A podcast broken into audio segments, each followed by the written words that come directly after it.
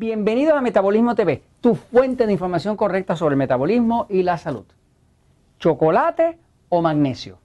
Yo soy Frank Suárez, especialista en obesidad y metabolismo. Quiero hablarles hoy de un tema eh, que pues es fascinante, es el tema del chocolate. Eh, el chocolate eh, tiene una historia fascinante, le fascina a mucha gente, incluyéndome a mí. Este, acabo de llegar de México. México se especializa en el chocolate. De hecho, México es dueño de la historia del chocolate, porque la palabra eh, chocolate salió del azteca chocolate. Y de ahí fue que salió la palabra chocolate. De hecho, en la historia del chocolate es fascinante, porque el chocolate, eh, en más del 90% de su historia, siempre se consumía líquido. Por ejemplo, los mayas fueron los primeros que desarrollaron el chocolate y lo consumían líquido. Era como una bebida líquida, ¿no? Eh, después lo pasaron a los aztecas y la primera barra de chocolate se hizo como el año 1847. Claro, para que quedara como barra, pues entonces le añadimos azúcar. Y ahí fue que se puso la cosa más grave porque entonces ya no era solamente el chocolate, sino el azúcar, que realmente es lo que engorda, porque lo que más engorda del chocolate es el azúcar que le echan. Por eso que el chocolate que es más puro, 70, 80%, pues no engorda tanto porque es puro cacao. Este, de hecho, es interesantísimo que la planta de chocolate, la que produce el cacao, su nombre científico es Teobroma cacao. Teo quiere decir Dios. Teobroma cacao, lo que quiere decir teobroma es, quiere decir, eh, es una traducción de alimento de los dioses. Por eso se llama teo de Dios, broma, cacao. Es alimento de los dioses. Y así se ha considerado el chocolate. ¿Qué pasa? Eh, en el tema del metabolismo, pues hemos visto que hay personas que, desean el cacao, desean el chocolate y se mueren por un chocolate. Hay de hecho hay personas que me admiten que, no pueden estar sin chocolates. En el libro El Poder del Metabolismo y en el libro Diabetes sin Problemas, en ambos tuve que publicar una forma de romper el vicio, que es un tipo de dieta especial que hacemos que se hace por 48 horas para que la persona pueda cortar su vicio, que muchas veces es un vicio con el chocolate, ¿no? Este, algo interesante, y esto lo comento porque eh, debe usted saberlo, porque le va a ayudar a romper una relación adictiva con el cacao si es eso lo que le está afectando. Tengo personas que no han podido controlar su diabetes porque no quisieron romper su adicción con el chocolate, no podían romper su amorío con el chocolate.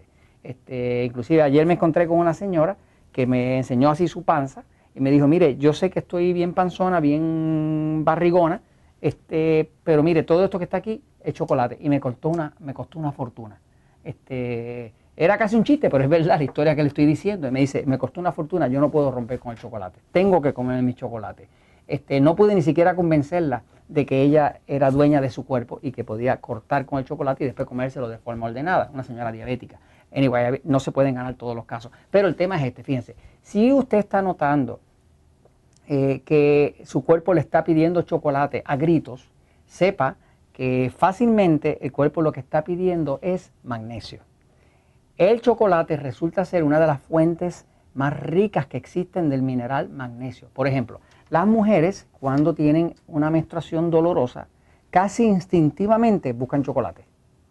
¿Por qué su cuerpo les pide chocolate? Porque el cuerpo tiende a pedir aquel alimento que contiene el mineral que le está haciendo falsa, el que le está haciendo falta. ¿Qué pasa? En el caso de las mujeres, muchas de ellas cuando tienen una menstruación dolorosa, automáticamente piensan en chocolate. Y eso es algo tranquilizante para ellas.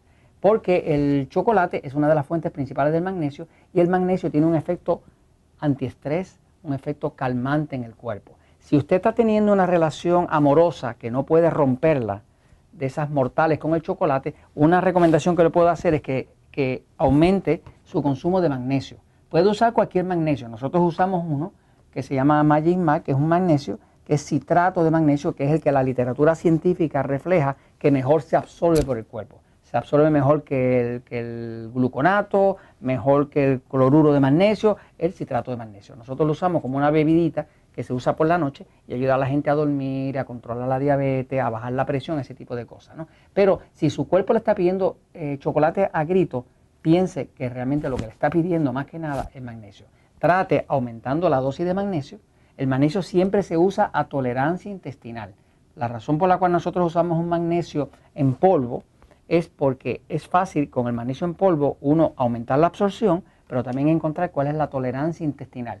¿Cómo se determina la tolerancia intestinal? Pues uno empieza con una cucharita de magnesio por la noche, una vez al día, al otro día una y media, al otro día dos cucharitas, al otro día dos y media, usted sigue subiendo media a media hasta que se produzca una leve diarreíta. Cuando se produce una leve diarreíta al otro día, aquí sí que se pasó.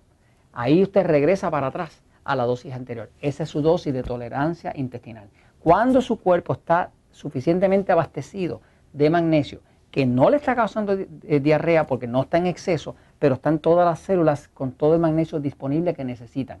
Le garantizo que en la mayoría de los casos lo que hemos visto es que personas que tenían una afición que no podían cortar con el chocolate, tan pronto empezaron a cargar su cuerpo con magnesio, no solamente le bajó la presión y bajaron de, peso y empezaron a dormir mejor, sino que también se les quitó el deseo del chocolate.